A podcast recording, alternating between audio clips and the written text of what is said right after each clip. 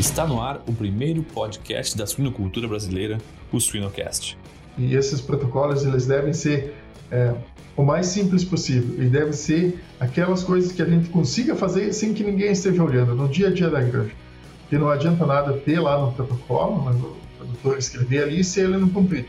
É, é outra coisa, assim, geralmente se exige, assim, a gente está fazendo aí hoje umas revisões aí de biosseguridade, se exige muito da, daquele visitante, aquela pessoa que de fora, mas no dia a dia da granja e, e dos funcionários não se cumpre é, aquele básico de, de trocar mesmo de, de, simplesmente de bota, por exemplo.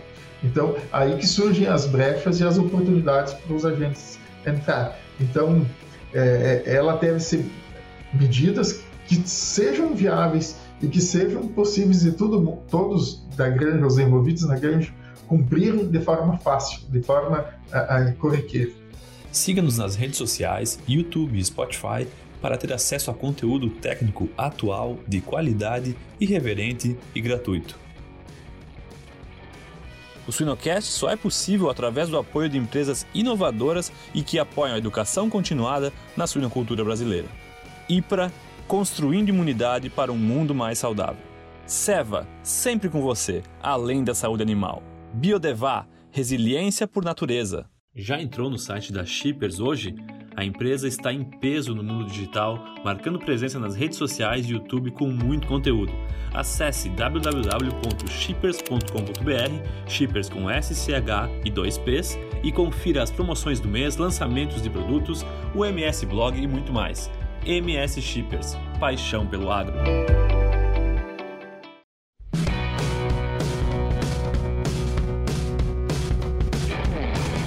Olá, sejam todos muito bem-vindos ao nosso programa do Suinocast. É, meu nome é Guilherme Brandt, eu sou o host desse, desse programa. Nós temos aqui hoje um convidado muito especial, o Dr. Luizinho Caron. E seja muito bem-vindo, Luizinho. E eu sempre falo que esse é um programa esse é um programa bastante aberto, né? um programa dinâmico, leve e, e democrático. E, e, eu sempre gosto de chamar a atenção que é um programa para quem está na área, né? os profissionais que estão na área, os, os, os acadêmicos, os veterinários, é, agrônomos, tecnistas, técnicos em, em agropecuária que trabalham na área. Hoje a gente tem um pesquisador, é a minha primeira pesquisa com um pesquisador da Embrapa, então, momento especial também. É, Luizinho, também do, dos nossos ouvintes aqui, né, é, produtores, né, produtores da área, eu chamo atenção também para filhos de produtores, ou alunos, ou futuros alunos, ou futuros produtores, e também os consumidores, e muito importante, os não consumidores da carne suína. Né? Então, a gente tenta pegar um público bastante amplo aí, e eu tenho certeza que dentro do, do teu currículo aqui vai ser uma, uma, uma fala muito, muito boa hoje. Né? Então, apresentando aqui formalmente o Luizinho Caron, ele é veterinário, formado pela Universidade Federal de Pelotas, com mestrado em Medicina Preventiva e Virologia em Santa Maria. Também sou formado em Santa Maria, é, doutorado pela Unicamp, né, e atualmente trabalhou também na iniciativa privada em, dois, em duas oportunidades, e hoje é pesquisador A é, em sanidade pela, pela Embrapa. Então, Luizinho, essa é uma, uma apresentação formal. Eu gostaria que tu ficasse à vontade para tu dar a tua apresentação, quem que é o Luizinho e, e em que momento que, que, que a gente está vivendo aí, na, na, o teu momento aí como pesquisador, Luizinho. Seja muito bem-vindo aí. É, é, bom dia, Guilherme. Bom dia ao pessoal que nos é, vê e nos escuta é, nesse momento.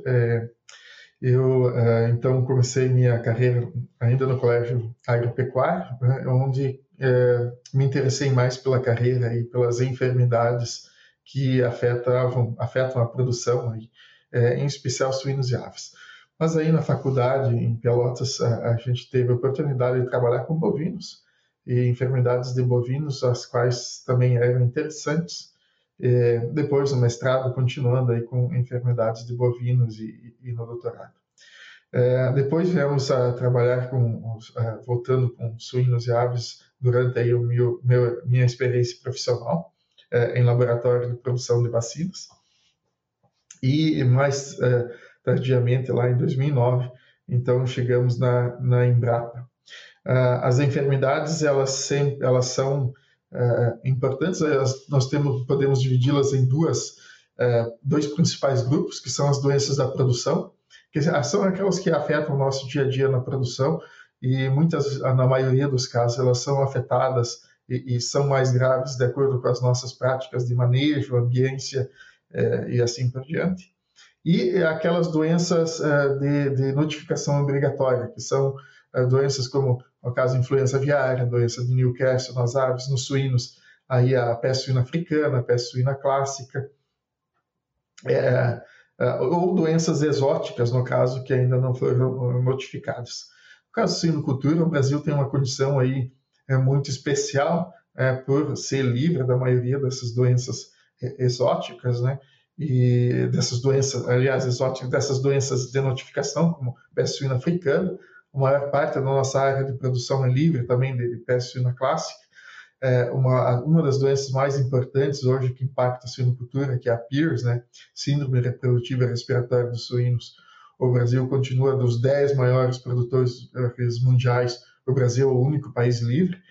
Então, isso nos dá uma vantagem competitiva. Não é, claro, o ambiente ideal, veterinário gosta muito de doença, mas é, então aqui nós temos um ambiente de saúde animal mas é, esse é, é uma, uma condição especial, então, do nosso produtor, dá uma vantagem competitiva, porque essas doenças custam com o tratamento, custam, às vezes, é, tem custos com, com a, a, própria perda de animais, a própria perda de produtividade, quando a gente tem essas doenças endêmicas, mesmo que elas tenham é, vacina, no caso. Então, mais ou menos, hoje a gente trabalha aí com é, foco na suinocultura e trabalhamos, temos trabalhado com foco em biosseguridade, então que a prevenção dessas doenças é, que cheguem dentro da propriedade, mesmo que elas saiam da propriedade, e dentro da propriedade que elas vão de um, é, é, é elas saiam de um setor para outro, ou mesmo de uma baia para outra, às vezes. Então, esse é um pouco o, o foco hoje aí da, dos nossos trabalhos. Tá legal. Já anotei algumas coisas aqui e eu acho que a gente vai ter um, uma boa conversa. É, só, só, começando lá no princípio, uma, uma curiosidade aqui, Luizinho. É, tu comentou que tu começou com, no colégio agrícola, né? E esse, esse, uma curiosidade em relação ao, ao Luizinho pesquisador, né? Essa, esse começo da veterinária, a, a, qual foi o teu contato aí? Aonde que surgiu especificamente essa, essa vontade pela, pela carreira, né? E, pelo agro e, pela veterinária, enfim. Sim. Não, é, eu sou, sou filho de, de, produtor. Hoje meus irmãos continuam produzindo frango no sudoeste do Paraná, São Jorge do Oeste. E então daí que vem a minha a minha aptidão, digamos assim, pelo agro e é, a vontade de continuar nele e é, sempre as doenças é, sendo essa algo que quebra a produção, né? algo que impacta, tem um impacto muito importante na produção, então por isso me chamavam a atenção. E depois no, no colégio agrotécnico é, foi o início, aí tivemos surtos no, nos final, nos inícios dos anos 90 aí, Gumboro, a, a, anemia infecciosa chegando, então causava um impacto, se, é, é, assim, nos impactava, né, ver aquelas aves às vezes prontas para quase pronta para abate e serem perdidas, né, por uma doença. Então isso acaba gerando é, um impacto na nossa é, vida e, e, que depois a gente observa e acaba é, tendo vontade de como ajudar a resolver isso. Então, mais ou menos daí que surgiu a minha a minha necessidade, digamos assim, por buscar aí uh, soluções para os problemas sanitários. Legal. E, e tu comenta aí do, do Gumboro nessa época, específico nos suínos, né, em relação é, ao, ao é, teu chão aí, aos vírus, né? É, isso é mais em aves, né, o, Gumboro e Sim. bronquite, né? Mas, é claro, a gente tinha também o um contato grande com a suinocultura aqui, que eu trabalhei aqui em Videira, Santa Catarina, é, no colégio agrícola, então o suinocultura ali é muito forte. Né? E, e, se pegar, é, certamente, a questão do circovírus, né, no começo aí dos anos 2000, um, grande desafio. Né? E, e, eu estava em Videira nessa época também, no, no, no começo do circo-vírus, né? depois os desafios do Sêneca, o que, o que nos, nos rodeia aí em, em relação aos desafios virais, né? Mas, mas eu gostaria que, é, do, do, teu comentário também, vizinho, é, tem, tem, a expressão que Deus é brasileiro, né? eu, eu, particularmente não gosto dessa expressão, né? eu, eu tenho a minha religiosidade, dentro da religião acho que é uma frase bonita, né? mas combinado aí com a veterinária e com a, e com a virologia especialmente, né? nós temos o desafio, o, o privilégio aí em relação ao, ao, desafio viral, né? Mas eu acho que a gente não pode é, usar essa frase e, e, e deitar em, em berço esplêndido. Né? Eu, eu, gostaria de um virologista comentar isso aí. É uma, é uma, a minha opinião, né? Mas, mas, particularmente como veterinário eu não gosto dessa, dessa frase. Sim, é, é, é lógico que eh, nós tivemos eh, os méritos eh, por a nossa legislação ter sido precoce e talvez a sorte aí ou assim uma proteção divina que não entrou no início a, a PIRS e não se disseminou, né? Então, talvez pelas nossas normas que foram editadas, ou tanto o Ministério da Agricultura rapidamente editando normas para importação de animais, a nossa a importação ela é é, muito cuidadosa. Então, isso previne com que as doenças entrem é, de forma com os animais, que é uma das principais formas com as quais as doenças entram. Né? Então, à medida de os animais chegam, eles vão para quarentenário, eles ficam em quarentena, onde são é, coletadas amostras. Então, às vezes, só esse tempo aí é suficiente para que algumas doenças sejam é, é, eliminadas. Além disso, os testes que são feitos para comprovar que elas realmente são livres que às vezes, por exemplo, quando a gente importa reprodutores dos Estados Unidos, eles têm peers lá. Então, é, essas doenças que eles têm lá e pedem também, que a gente não tem aqui, é muito importante que elas sejam testadas no quarentenário, uh, para que depois, quando esses animais vão para as propriedades, sejam distribuídos aí na reprodução, que eles não uh, sejam fontes de doença.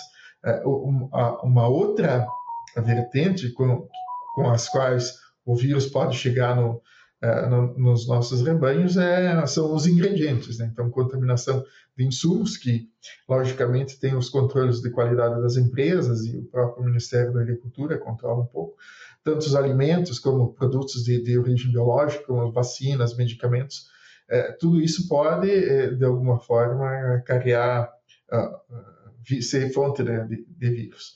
É, ultimamente, trabalhos interessantes, aí, inclusive é, liderados por alguns colegas brasileiros, da sobrevida, por exemplo, do vírus da peste suína africana, né, em, em matérias-primas de, de ração, como a, a, o próprio farelo de soja, que conserva o vírus, ele, ele se conserva melhor na, na farelo de soja do que ele se conserva no meio é, de cultivo viral. Então, são é, muito interessantes, né? Farinha de carne e outros, né? Mas a, o, o, mais surpreendente foi o, a farinha, o farelo de soja, né? então sendo um veículo importante aí, é, onde se conserva muitas semanas. É, mesmo em temperaturas um pouco mais uh, moderadas aqui, uh, não tão baixas. Então, são, uh, são mecanismos pelos quais os vírus, né, quanto mais tempo ele fica sobrevive na natureza, mais fácil que ele encontre um hospedeiro no, aí nesse, durante esse período e infecta né, um suíno, por exemplo, seja ele doméstico ou selvagem. Nós já tivemos no Brasil a, a peste suína africana na década de em, final da década de 70. Ela entrou por é, restos de alimentação provenientes de aeronaves no, no Rio de Janeiro, é, em é, Paracambi, o município do Rio de Janeiro, numa produção o diagnóstico na época foi feito lá pela Universidade Federal uh, Fluminense, um patologista, e conhecia a peste suína africana, e ele já deu o diagnóstico presuntivo na hora assim que, que ele fez as necrópsias. E a partir daí foi montado na época então um programa de erradicação, e, e felizmente foi erradicado aí, então nós damos por erradicados em 84, se não me engano, como livros de peste suína africana novamente. Essa cepa que tinha a nossa a cepa que teve aqui no Brasil, também na América Central na época, Cuba e, e não me engano Porto Rico, é, provenientes aí da, da Península Ibérica, né, que é um, um, tipo diferente, por exemplo, do peste africana que hoje circula no mundo, que é o Georgia 2007, se não me engano, que entrou na Rússia, então, a partir da África, na República de, Georgia. É legal ouvir essa, essa história, né? E, e tu, a, tua, a tua primeira prontidão da tua resposta aqui, dessa agilidade de, da legislação brasileira, né? E eu, eu, eu me veio à cabeça aqui, é, eu estava falando com meu filho, meu filho é, viveu a vida inteira dele ouvindo de suínos e enfim tudo isso aí e esses dias eu mostrei a foto de um, uma importação de um, uma foto de um avião né, trazendo os animais e, e, ele ficou impressionado né pô não imaginava que era assim então essa questão de, da, da, importação e de ir direto lá para a Cananéia né a importância que, que desses cuidados né e, e a partir daí eh, Luiz eu sei que hoje a gente está vivendo um dia importante, né? Para quem vai ouvir a gravação aqui, pode ouvir em qualquer momento, né? mas hoje é o dia que a gente está com a notícia aí do, do da, da, influenza aviária no, no Brasil, no diagnóstico. E eu, eu, só gostaria de fazer esse, esse parêntese aí na, na a vida de um pesquisador com, com esse diagnóstico, se tu puder dar um, um pequeno relato do que, do que é, né? Eu sei que são em aves silvestres, né? É, o que, que isso é, efetivamente implica. E aí, fechando com essa questão que eu comecei do avião lá chegando e indo para Cananéia, né? É, e essas são as questões legais né? da, das importações e, da, e do, do, do, de como lidar com, com desafios é, de doenças e virais, né? O que, o que nós, né? o que o que o pessoal lá de São Jorge, o, o que nós produtores podemos fazer, é, qual que é a nossa parte em relação a esses desafios virais. Coloquei um caldo grande aí para tu poder no, nos explicar, né, e melhor entender. Então, é, esse diagnóstico de, de duas, é, de três aves aqui no, no, litoral do Espírito Santo são é, aves é, silvestres. Isso não muda o nosso status sanitário é, foi apresentado ontem pelo Ministério da Agricultura. Eram aves que estavam é, debilitadas, que foram levadas para um abrigo. É, outros países da América do Sul já detectaram também silvestres e, e, também, às vezes, no seu, nas aves de fundo de quintal ou mesmo em aves industriais. O importante é que o Brasil possui aí um programa de, de, de sanidade desde, é, já desde os anos 70, que foi aprimorado para aí anos 56 e 2007, e para justamente é, é, ter a prevenção de que essas doenças que estão nas aves é, silvestres não cheguem às aves domésticas. Então, é, é claro que todo, a, a biosseguridade depende das pessoas, né, porque são as pessoas que podem levar as excretas das aves para dentro da, da, das, das aves silvestres, para dentro dos seus galpões. Então, as pessoas aí têm um papel sempre primordial na prevenção das doenças e cumprindo os protocolos é, de biosseguridade aí da 56, é, que cada vez ficam aí mais prementes que eles são é, necessários e urgentes, inclusive se avançar mais aí com medidas de biosseguridade, elas são uma espécie de um seguro né, da produção, mas é, que às vezes custam geralmente entre 5, máximo aí 10% do, da construção, e tem a outra parte, que é a parte dos protocolos, a parte escrita, que, é, que são as medidas em si que as pessoas tomam no dia a dia, como troca de calçado, troca de roupa, banho antes de entrar nas, nas instalações, que são a chave para manter livre, uh, evitando uh, visitas também desnecessárias uh, na produção de, de, aves ou mesmo de suínos. Né? Então, é, essas, essas medidas aí de, de biosseguridade são importantes a gente vê que na Europa, por exemplo, o vírus avançou muito da peste suína africana, na Rússia, na, no leste europeu, ali em vários países, a Lituânia, a Letônia, na China mesmo, mas chegou inclusive a, um, algumas produções aí no, no, no oeste da Alemanha, uh, além da Polônia, mas ele não, não teve sucesso aí na, na, até o momento assim de, de infectar, fazer grandes estragos na Europa, como fez lá na, é, é, na Ásia e, e, e, no leste europeu. Isso devido a essas medidas de biosseguridade, que às vezes, por mínimas que sejam, elas é, é, evitam, né? Às vezes, simples troca de calçado, ela evita que tu leve essa doença que está ali fora para dentro da granja. É, além disso, a, a, outra pergunta que tu fez da Importação de animais, então, em Cananéia, ela é, é, como eu falei inicialmente, ela tem é, uma importância chave para nos manter livres, né? Então, é, a importação de reprodutores, é, para a gente se manter atualizado na nossa produtividade, sermos competitivos, é, é necessário uh, importar animais. É claro que em termos para biosseguridade, o ideal seria que só fosse não fosse importado. Mas uma vez que é importante, então que as, são medidas para mitigar o risco uh, dessa entrada de doenças que tem aí a sua efetividade. É claro que alguma coisa mais uh, pode passar, mas uh, tem uma efetividade significativa conforme a gente constata aí, continuando sendo livre de livres de PIRS, né, de PEDV e, e outras enfermidades importantes, mesmo peste suína africana. Sim, e, e, eu acho que, que é, é esse, esse é, um, é, um, é um recado importante, né? só reforçando aqui, é, a, a manter a produção é, com quem produz. Né? Não, não é lugar de visitação, né? É, é, é quem, quem visita são, são pessoas que, que entendam da, da produção, né? É, não é um lugar de, de visitação, oh, deixa eu ver os animais, né? não é para isso. Né? E, e para quem chega, e, e, é importante esse teu reforço aí, né? De, que são questões efetivamente simples mesmo, né? Uma troca de calçado, uma troca de roupa, é, banho, ou uma, uma lavar as mãos antes de, de, do contato com os animais, né? Que, que parece ser coisas simples, mas são muito funcionais, né? Então, a importância desse, desse reforço. E, e em relação, Luizinho, em relação à questão do H1N1, né? é, aqui no, no Sinocast já, já tiveram pelo menos dois ou três programas falando do H1N1, né?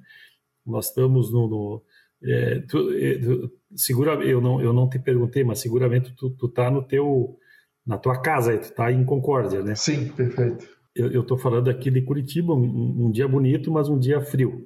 Né? Aqui é um dia de neblina, um dia... Um dia de Concórdia. É, isso, um dia de Concórdia, exatamente.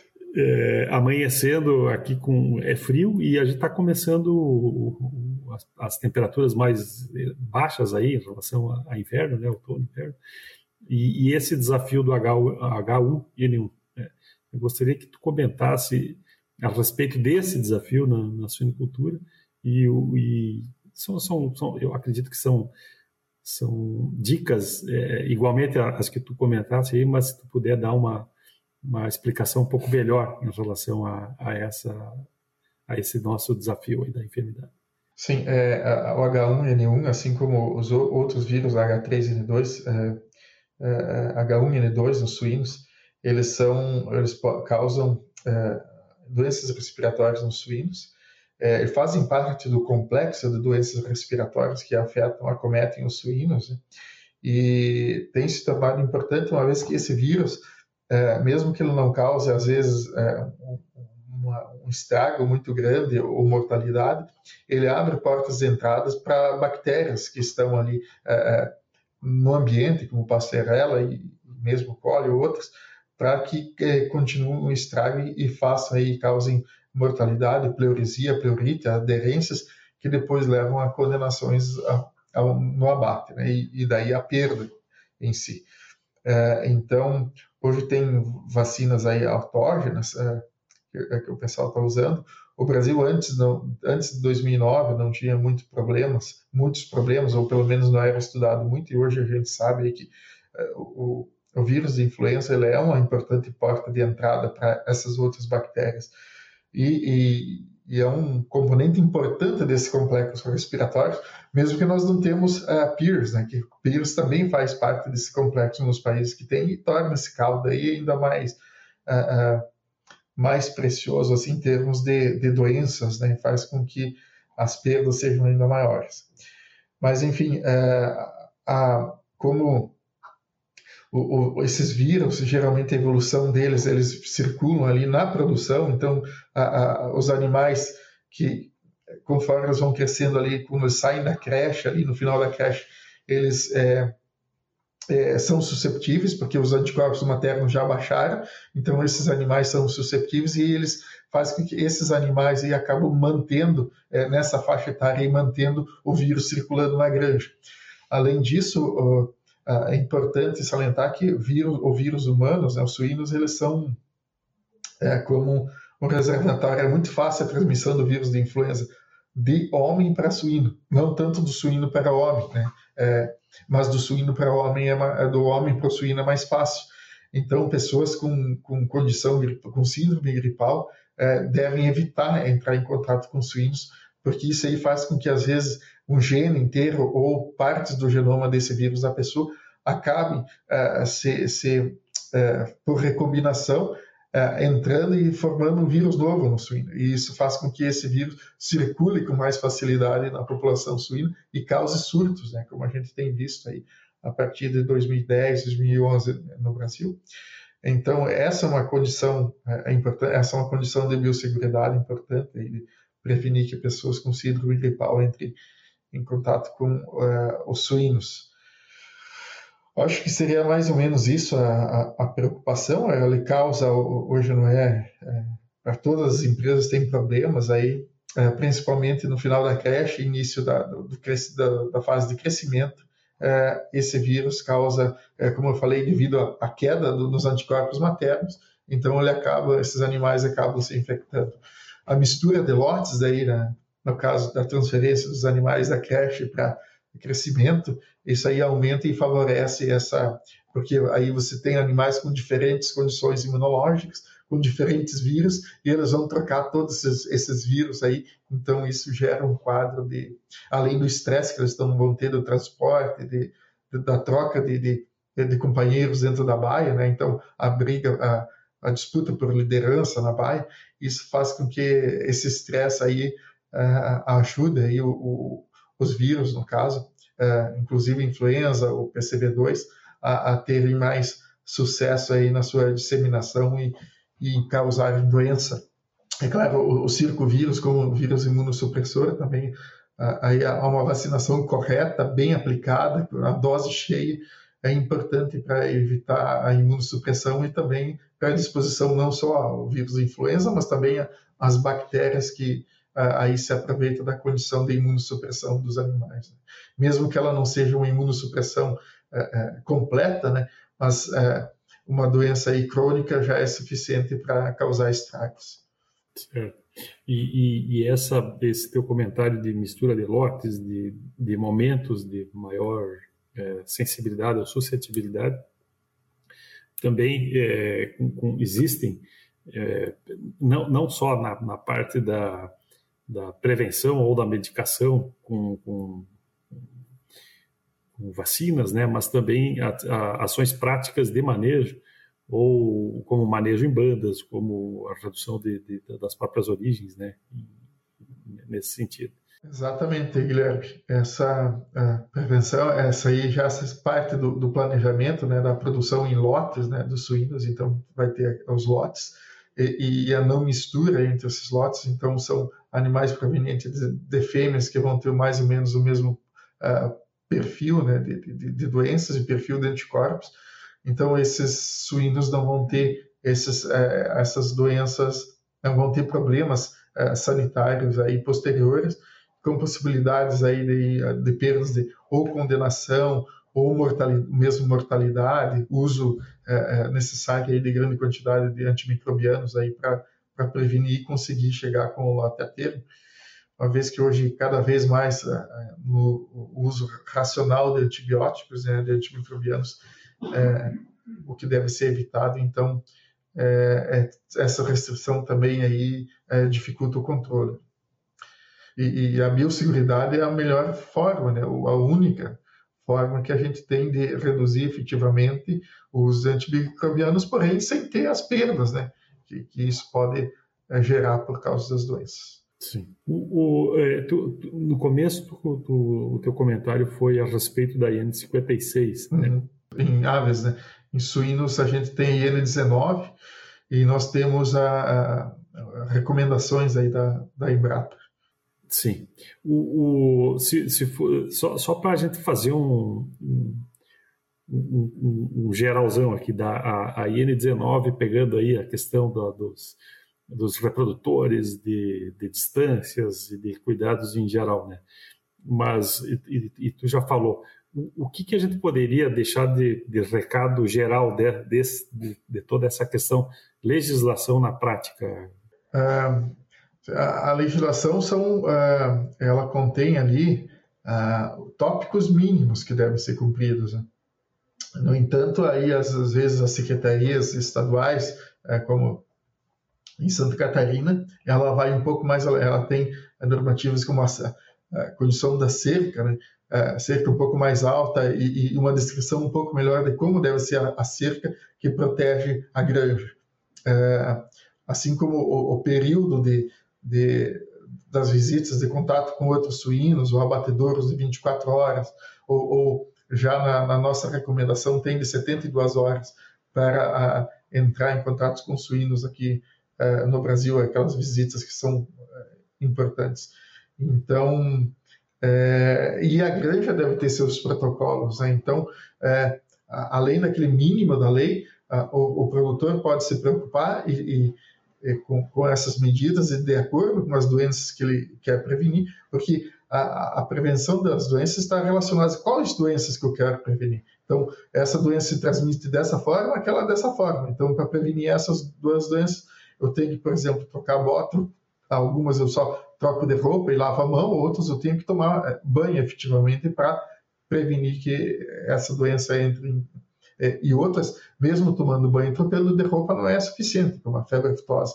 Ela vai ficar no nariz por pelo menos 28 horas é, em algumas pessoas. Então, há que se fazer uma quarentena também para prevenir. Então, se, se, teve o risco de alguma pessoa ter entrado com, com, em contato com o animal infectado, para evitar essa transmissão do suíno. Então, é, essa aí seria a mensagem mais importante. E, e, e uma coisa interessante que o teu, teu comentário, eu até anotei aqui, se pegar a 56, a 19 e, e as boas práticas é, da, da, do dos manuais da Embrapa. Além disso, ou, ou misturando tudo isso, claro. as empresas também têm os seus protocolos, né? que, é um, que é um resumo mais prático disso aí. Né? Então, da importância de a gente cumprir efetivamente o, o que está ali, né? Porque isso já foi estudado e, uhum. e são Sim. condições que não básicas, né? É, exatamente, Guilherme. É, são questões básicas e, e, esses protocolos eles devem ser é, o mais simples possível e deve ser aquelas coisas que a gente consiga fazer sem que ninguém esteja olhando no dia a dia da granja. Porque não adianta nada ter lá no protocolo, né, o produtor escrever ali se ele não cumprir. É, é outra coisa, assim, geralmente se exige, assim, a gente está fazendo aí hoje umas revisões aí de biosseguridade, se exige muito da, daquele visitante, aquela pessoa que vem de fora, mas no dia a dia da granja e, e dos funcionários não se cumpre aquele básico de, de mesmo de, de, simplesmente de bota, por exemplo. Então, aí que surgem as brechas e as oportunidades para os agentes entrar. Então, é, é, ela deve ser medidas que sejam viáveis e que sejam possíveis de todos da granja, os envolvidos na granja, cumprirem de forma fácil, de forma a, a corriqueira. De outra forma, a, o, o investimento né, que foi feito em biosseguridade ele não vai dar retorno, porque gente, o produtor não vai conseguir é, impedir que as doenças. Ele, ele pagou pela, pelo seguro, só que ele não vai obter o, o resultado do seguro, que é evitar que a doença entre no seu plantel. Só não perdendo a oportunidade aqui é, e, e, e, lembrando né, a, a, importância de mais dois, dois aspectos que a gente não acabou não falando aqui, que é a questão dos vetores, né, roedores e, e moscas, aí, insetos, e a questão do manejo de composta, da, das composteiras ou do, do, dos locais de, do, dos, dos, animais mortos. Né. Mas, mas, Luizinho, eu, eu gostaria de, de, agora pegar um foco do pesquisador. Né? Eu falei lá no começo que é a minha primeira entrevista com, com um pesquisador, né?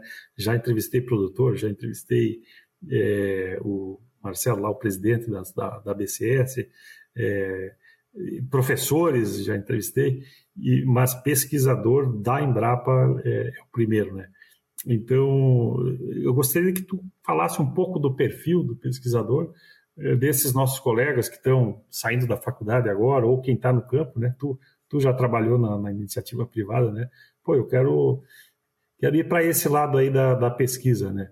E, e, a gente conhece também eh, pesquisadores que, que, que auxiliam bastante nessa questão da extensão, da, da, da, pesquisa em si, da extensão e da prática, né? Como, como associar isso aí para o benefício da cadeia, né? Se tu puder dar uma, uma explicada aí da rotina.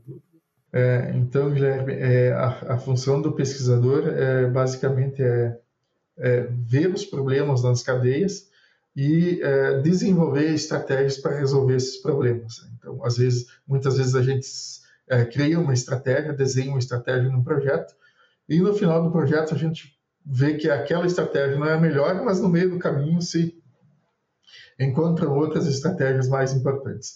Isso aí aconteceu mesmo com o Pasteur, que é um, um, um dos pioneiros, Luiz Pasteur, é, da, que, com a vacina da Pasteurella, que ele é, tava, foi desenvolver é, uma, queria desenvolver uma, uma solução para o problema da Pasteurella que estava matando as galinhas.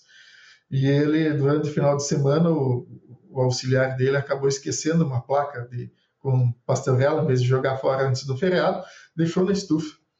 E daí, depois que ele voltou do feriado, ele observou que aquelas colônias que ficaram velhas, ficaram, algumas delas ficaram um pouco diferentes, rugosas, diferente daquelas colônias lisas quando elas eram novas. Daí ele pegou essas pastorelas aí, é, que, que, é, essas colônias rugosas, e é, colocou em galinhas. E a pastorela, essas pastorelas que ele tinha eram letais para a galinha. Mas naquelas galinhas que ele usou essa cepa de pastorela rugosa, que envelheceu, ela não matou aquelas galinhas. Porém, depois, quando ele desafiou com aquelas cepas lisas, as aves estavam protegidas. Então, assim, ele descobriu uh, como fazer uma vacina para pastorela em, em galinhas. Então, nem sempre aquilo que a gente crê, a gente tem que ter essa humildade de, de ver mais amplo né, as questões. Nem sempre a gente está errado, é certo, aliás, é, procurar, mas sempre procurando desenvolver soluções para os problemas, para as doenças, para, se não, às vezes não é possível através de uma vacina, um medicamento, através da, da prevenção. A, a, a medicina veterinária ela sempre se preocupou muito né, com a questão da prevenção, porque uma vez que a gente tem a enfermidade instalada, já temos a perda, então o mais importante é prevenir que ela entre, que assim a gente está prevenido já a, a, a, perda lá na frente. Então, essa é a forma mais efetiva de, de controle é, das doenças.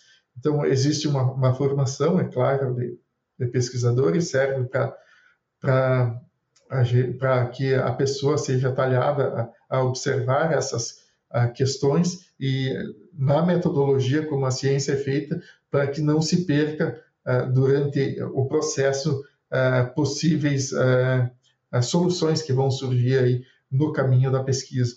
E nem sempre o mais importante é o resultado final, às vezes o, o caminho é, é, tão importante quanto. Acho que seria mais ou menos. É uma, carreira é, é longa, exige bastante dedicação, né? É, ela tem algumas diferenças da, da maioria das carreiras, porque é, durante a formação, mestrado, doutorado, é, é exigido bastante da, da pessoa em si, né? é uma dedicação muito extensa, é, mas também depois ela tem, tem seus frutos, né? É, tem suas frustrações também, então tem que ser, é, como os americanos dizem, automotivado, né? para que está sempre em busca, porque é, a maioria da assim se faz pesquisa porque não se sabe o resultado, né? Então a maioria dos resultados vão ser negativos, porque senão seria eh, já conhecer, é, fazer a pesquisa já conhecendo, aí não tem é, muita graça. Né? Então, e a pesquisa, além disso, ela tem que ser repetitiva, os resultados têm que ser repetidos, senão iguais da mesma forma. É lógico, se respeitando as condições sempre que, com que os experimentos são é, elaborados. E, eu, e, é importante, né, essa questão da hipótese, né, a, a, o não o não é uma, é, é uma resposta da é. pesquisa. Né? Então, e não é uma frustração, né? É, uma, é, um, é um resultado. É claro. É. E, e, essa questão, essa questão que tu comentou também do erro do auxiliar, né? Do erro do estagiário, do, o que os erros nos ensinam, né? Então, que bom que, que a gente pode, pode se permitir isso aí para para buscar novos novos resultados. Né? E interessante. Tá legal. Eu acho que nos deu uma boa, um bom caminho aqui do, daquilo que, que, que, é feito dentro de um laboratório ou dentro de um centro de pesquisa, né? E, e a importância de a gente associar isso à, à, nossa produção e essa conversa aí de, de pesquisa, extensão e, e, e prática, né? Para a busca dos resultados. É, só, só mais colocando mais um, um detalhezinho aqui que assim o bom de trabalhar, antes eu trabalhei em empresa privada, a gente trabalhava é, quase que sozinho, tinha um outro colega só que, que assim, que nos ajudava, um bacteriologista, coisa assim. Então aqui nós temos várias formações, temos estatístico, nós temos é, é, é virologista, bacteriologista, é, é parasitologista, engenheiros agrônomos com, com, com especialidades em outras áreas, bem-estar. Então, isso ajuda muito na, na, hora de construir um projeto, que às vezes é, esses outros profissionais nos ajudam a ver de ângulos que a gente não está observando. E isso ajuda a construir uh, projetos uh, robustos e que, que, com uma possibilidade de bons resultados muito boa. Que tudo depende do desenho da hipótese lá atrás, que depois da hipótese tenha, vai ter a, a, a, a, a síntese no final da, da, da, desses estudos aí que vão gerar então, o, o conhecimento uh, final que vai para os artigos, depois vai para ser sintetizado nos, nos livros. Já pensou estar no top 1% da suinocultura? Acesse academiasuina.com.br e invista no seu conhecimento.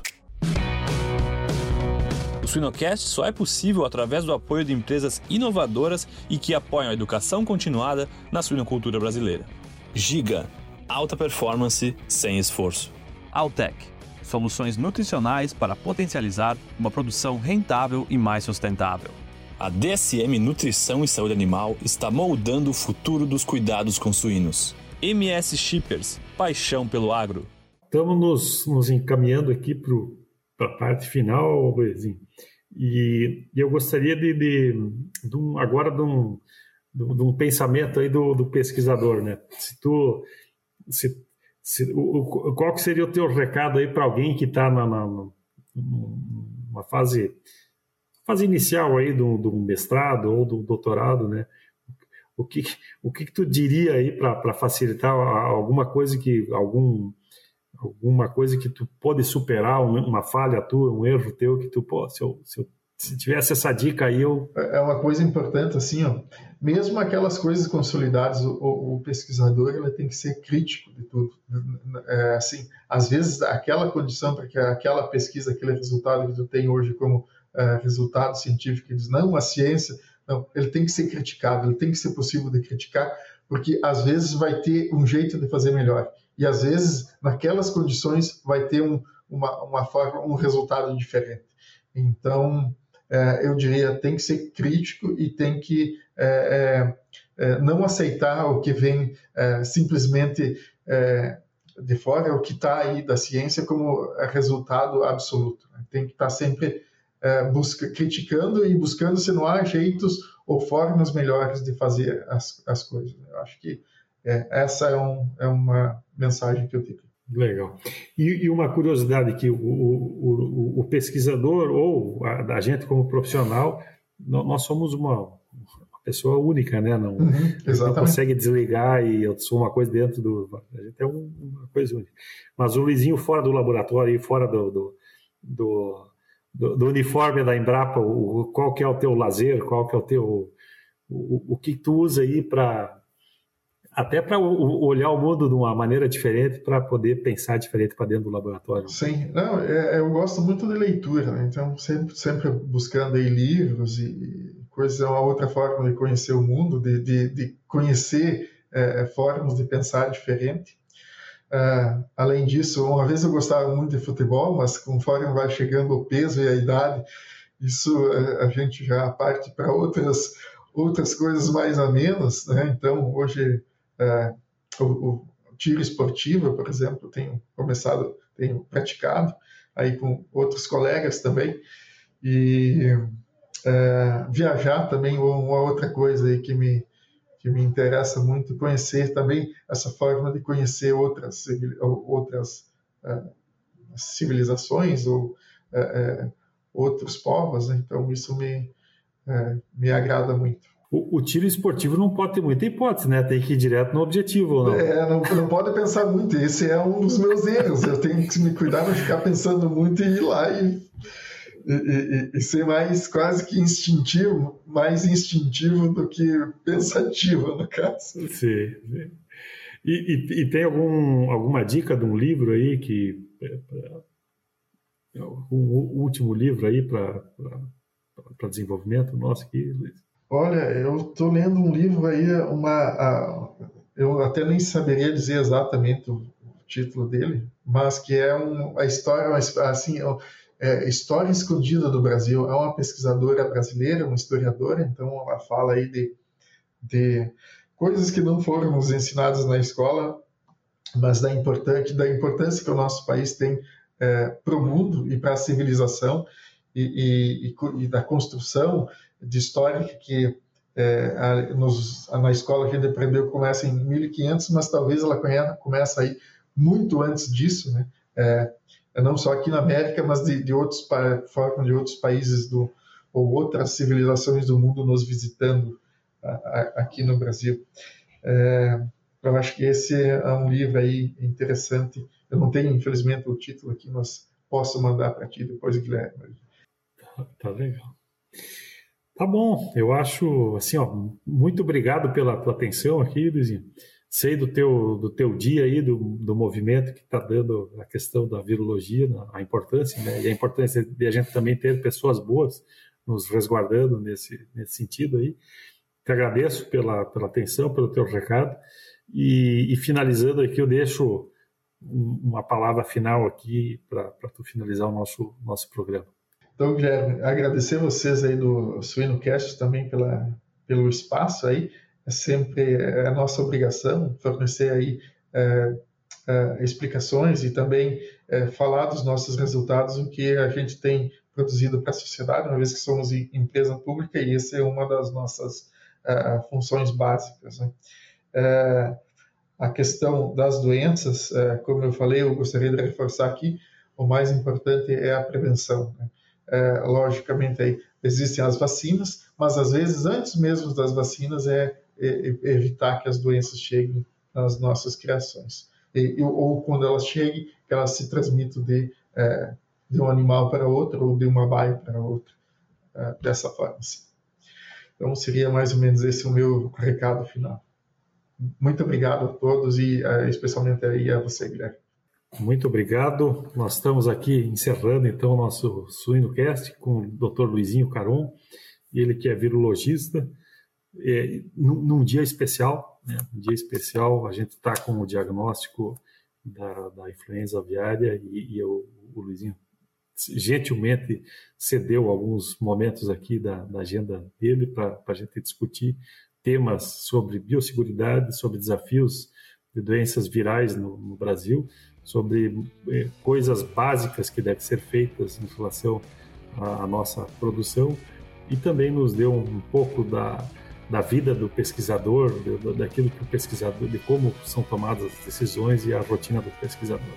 Vizinho, muito obrigado e obrigado a todos. Aproveitem bem esse episódio e a gente se vê no, no próximo episódio. Bom dia a todos.